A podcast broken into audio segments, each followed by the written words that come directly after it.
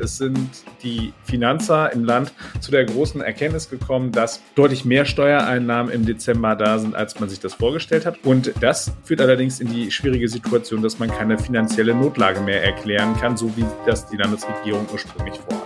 Plot-Twist bei den Haushaltsverhandlungen der NRW-Landesregierung.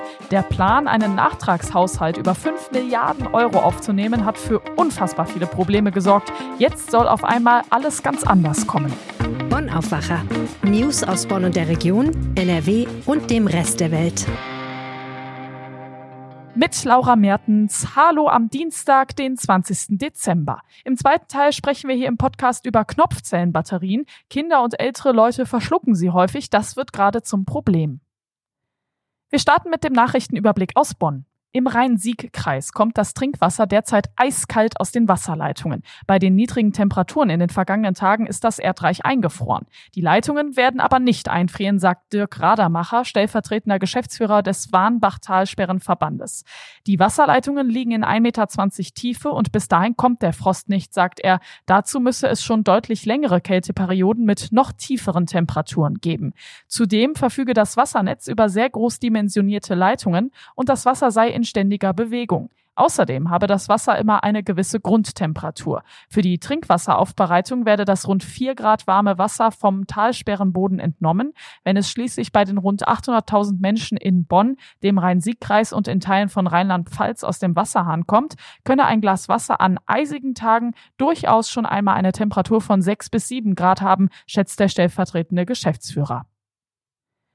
Das Bonner Landgericht hat einen 33-jährigen Mann aus Tannenbusch zu einer Bewährungsstrafe von anderthalb Jahren verurteilt. Die Richter der dritten großen Strafkammer sahen es als erwiesen an, dass der Angeklagte zwischen dem 19. August 2021 und dem 16. Mai dieses Jahres insbesondere zwei Opfer im Alter von 64 und 86 Jahren, die in seiner unmittelbaren Nachbarschaft wohnten, regelmäßig bedroht, geschlagen und bestohlen hat. Die Strafkammer befand den Bonner der versuchten räuberischen Erpressung sowie der Sachbeschädigung des Diebstahls in zwei Fällen, versuchter Nötigung, vorsätzlicher Körperverletzung sowie der Bedrohung für schuldig. Dass die Taten so schwerwiegend und umfangreich waren, wie zunächst in der Anklage dargestellt, sah das Gericht allerdings nicht. Drei der insgesamt angeklagten neun Taten wurden eingestellt. Im Zeugenstand erinnerten sich die Opfer an vieles nicht mehr. Eine Zeugin war sogar merklich alkoholisiert vor Gericht erschienen.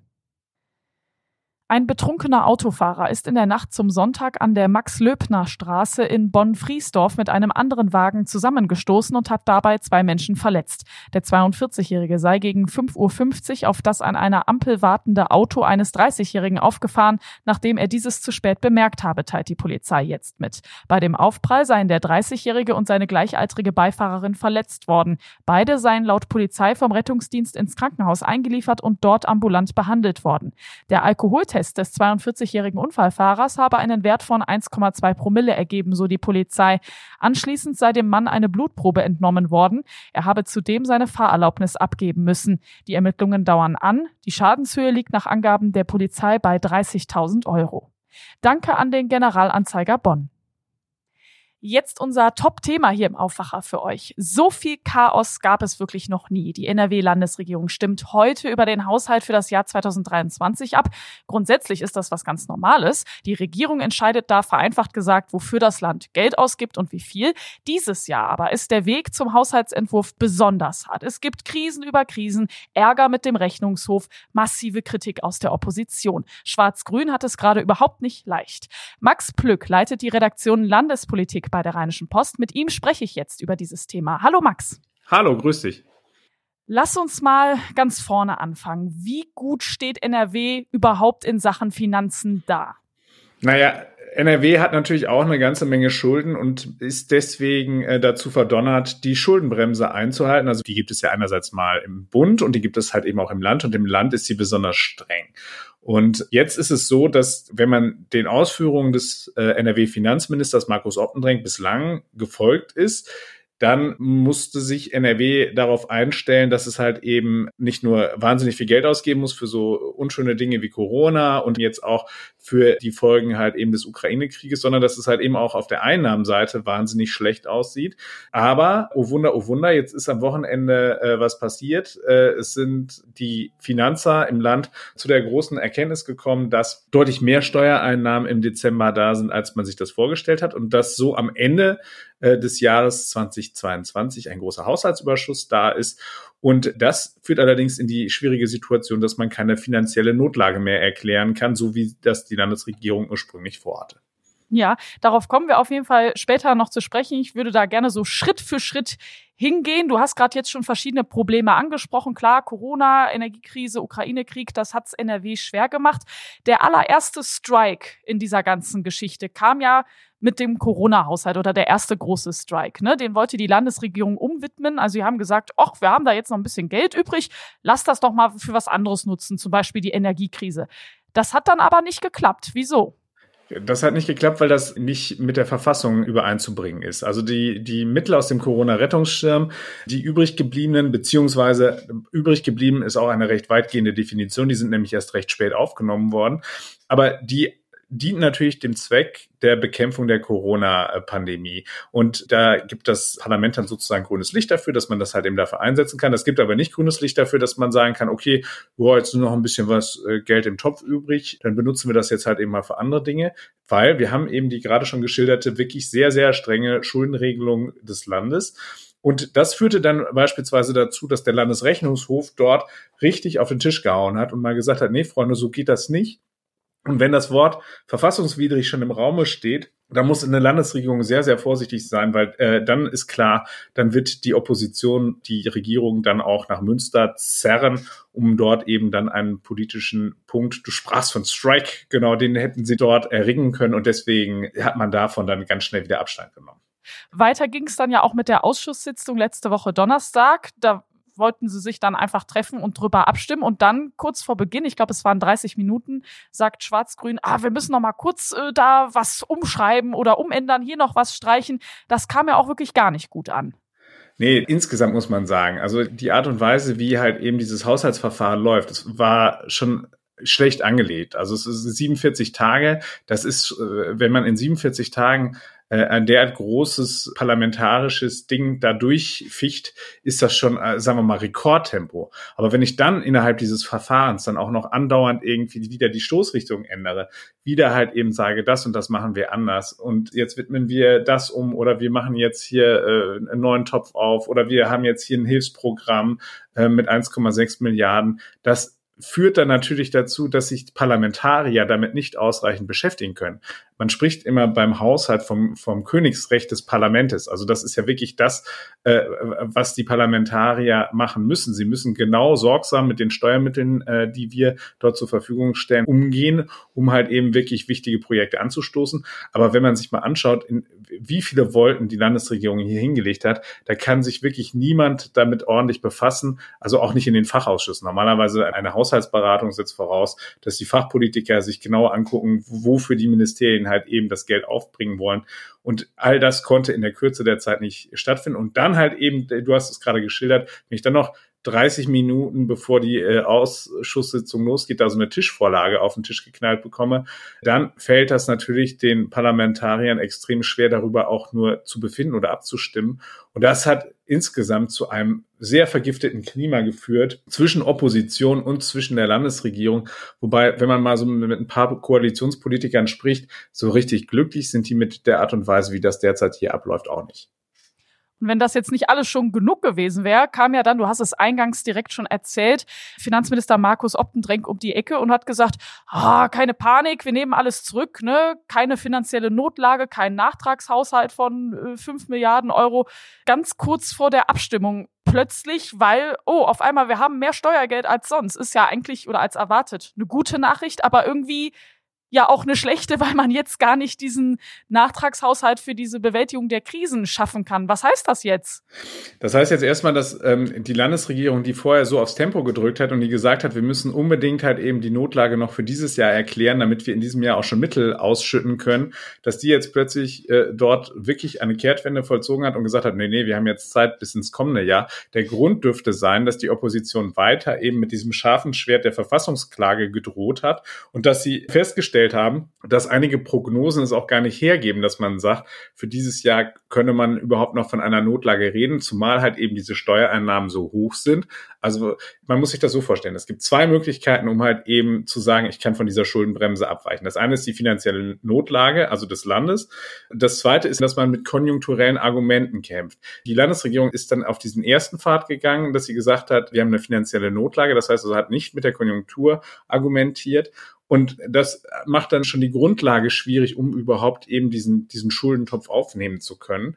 Und davon haben sie sich jetzt verabschiedet. Das heißt, sie nehmen sich jetzt die Zeit, um das jetzt zwar auch noch äh, in den kommenden Tagen zu verabschieden, aber dass es dann erst im kommenden Jahr in Kraft tritt. Ich glaube, dass das ist auch die sauberere Möglichkeit am Ende des Tages. Das, was natürlich auch bedeutet, dass diese 1,6 Milliarden, die mal im Raume standen, das sind alles Maßnahmen, die wirklich den Bürgern zugutekommen. Also beispielsweise waren die vorgesehen für Sportvereine, für Kultureinrichtungen, die waren äh, vorgesehen für den ÖPNV. Und da gab es noch eine ganze andere äh, Reihe, insbesondere, ach ja, genau, nicht zu vergessen, den Härtefallfonds für die kleinen und mittleren Unternehmen, die eben trotz der Strom- und ähm, Energiepreisbremse in Schwierigkeiten kommen. Also eine ganze Menge von wirklich auch sinnvollen Maßnahmen haben. Ähm, da hatten sich Beobachter sowieso schon gefragt, wie wollt ihr das alles noch in diesem Jahr auf die Schiene bringen und wie wollt ihr da auch zu den ersten Auszahlungen kommen? Und jetzt ist es tatsächlich so, es geht jetzt erst ab Januar dann los, wenn dann halt eben für das kommende Jahr tatsächlich die Notlage erklärt wird, aber dann wahrscheinlich mit konjunkturellen Argumenten. Heißt aber auch im Umkehrschluss, dass wir, die Leute oder auch die, die ein Unternehmen haben, irgendwo ein bisschen länger jetzt auf dieses Geld warten müsst. Würdest du denn sagen, dieses, dieses ganze Verfahren war jetzt, ich sag's mal so böse, ein Schuss in den Ofen oder kriegt die Landesregierung jetzt noch die Kurve? Also zumindest hat sie jetzt die Kurve gekriegt, indem sie es meines Erachtens jetzt zumindest in eine Richtung äh, fährt, wo sie halt eben nicht Sorge haben muss, dass sie das Ganze vor Gericht zerschossen wird. Ich glaube, das ist halt eben wirklich schon mal gut. Man hat ja auch äh, auf Kritikpunkte des Landesrechnungshofes reagiert und hat beispielsweise auch schon gesagt, bei diesem Sondervermögen, wenn man es denn dann einrichtet, dann gibt es einen Parlamentsvorbehalt. Das bedeutet, dann muss halt eben der Landtag auch zustimmen äh, über bestimmte Ausgaben. Also bislang war es nämlich so, dass es eigentlich nur der ähm, Haushalts- und Finanzausschuss machen sollte, also nur eine kleine Gruppe von Parlamentariern. Jetzt müsste immer halt eben das ganze Parlament zusammenkommen. Da könnte man natürlich sagen, wieso das andere ist doch effizienter. Nein, das ist halt eben besser, wenn es da dort um Fachpolitik geht, dass die Fachpolitiker dann dort auch entsprechend eingebunden werden. Also das sind alles so Hürden, die hat man jetzt so aus dem Weg geräumt. Insofern ist es schon richtig, dass man da äh, das nochmal angepasst hat. Dieses ganze Hickhack im Vorfeld hätte man sich tatsächlich, muss man sagen, sparen können. Ähm, da war es wirklich auch schlecht handwerklich gemacht. Jetzt hat man das eingesehen und hat äh, gesagt, okay, wir müssen das halt eben jetzt nochmal nachbessern und ich halte das jetzt für den richtigen Schritt, aber natürlich ist das halt eben kein wirkliches Aushängeschild. Äh, da hat sich die Landesregierung, würde ich sagen, nicht unbedingt mit rumbekleckert in diesem Verfahren. Danke dir, Max. Sehr gerne. Und wir machen weiter mit unserem zweiten großen Thema. Kennt ihr Knopfzellenbatterien? Das sind diese kleinen runden Batterien, die in manchen Fernbedienungen zum Beispiel drin sind. Und dass sie so klein und rund sind, ist ein Problem. Kinder und ältere Menschen verschlucken die immer häufiger und das kann richtig gefährlich werden. Jörg Isringhaus hat darüber unter anderem mit Medizinern gesprochen. Hallo Jörg. Hallo. Jörg, wie kann es denn passieren, dass Kleinkinder so eine flache Batterie einfach runterschlucken? Ja, das kann passieren, wenn, wenn sie äh, solche Batterien, sage ich mal, herumliegend äh, irgendwie finden und in den Mund stecken. Kann aber auch sein, wenn sie mit irgendwelchen Geräten spielen, die solche Knopfzellenbatterien enthalten und die dann herausnehmen. Da ist vieles denkbar. Das Uniklinikum Bonn weist da gerade aktuell darauf hin. Dort ist die Giftnotrufzentrale beheimatet. Und die sagen, fast täglich erreichen die Anrufe. Also das finde ich schon ziemlich viel. Und in den letzten fünf Jahren hat es 500 Fälle gegeben von beobachteter oder vermuteter Einnahme von diesen Knopfzellenbatterien. Ja, auch älteren Menschen passiert das dann eher so aus Versehen. Warum ist das denn bei den Knopfzellenbatterien so gefährlich? Das Gefährliche ist, dass die natürlich gerade bei Kindern, die bleiben dann in der Speiseröhre stecken und der negative und positive Pol wird dann überbrückt Und dadurch kommt es zu einem dauerhaften Stromfluss. Und das wiederum setzt sogenannte Hydroxidionen frei. Das muss man sich so vorstellen. Die, die kommen normalerweise auch in Abfluss- oder Backofenreinigern vor und äh, sind natürlich sehr gefährlich und sehr ätzend und können dann zu entsprechend gefährlichen Verletzungen der Speiseröhre oder der Luftröhre führen oder auch von Blutgefäßen. Da äh, sind auch lebensbedrohliche Blutungen im allerschlimmsten Fall möglich. Ja, klar ist, sowas passiert immer, wenn man mal wirklich nur eine Sekunde abgelenkt ist. Wie kann ich denn jetzt erkennen, dass mein Kind so eine Knopfzellenbatterie verschluckt hat? Die Symptome, äh, sagen die Mediziner, die sind relativ unspezifisch. Also dazu gehören etwa Schluckbeschwerden, Fieber, Husten, Speicheln, Erbrechen, Nahrungsverweigerung, Schmerzen natürlich beim Schlucken oder auch Bauchschmerzen. Aber wenn da irgendwie der Verdacht besteht, dann äh, sagen die, dann ist es auf jeden Fall wichtig, einen Rettungsdienst zu alarmieren oder sich in einer Notfallambulanz vorzustellen, um das auszuschließen, um das abzuklären. Und in bestimmten Fällen, also wenn man zum Beispiel weiß, wenn die Eltern wissen, es ist passiert, haben es äh, vielleicht irgendwie mitgekriegt, dann hilft es zum Beispiel, sagen die Mediziner wiederum vom Uniklinikum Bonn, dass man Honig gibt, um diese Schwere der Verletzungen abzumildern. Alle zehn Minuten einen Teelöffel Honig, bis man im Krankenhaus ist, das kann wohl helfen, haben verschiedene Studien gezeigt. Aber letztendlich kann man es natürlich dann, kann man es nie genau sagen. Aber wenn so ein Verdacht äh, besteht, muss man auf jeden Fall handeln ja, wahrscheinlich der beste Weg, äh, Batterien wegräumen, ne? Absolut. Das, äh, das gilt in jedem Fall. Gebrauchte Knopfzellenbatterien oder auch neue muss man außerhalb der Reichweite von Kindern aufbewahren. Alte, äh, schon gebrauchte sollte man auch möglichst großzügig mit Klebeband umwickeln.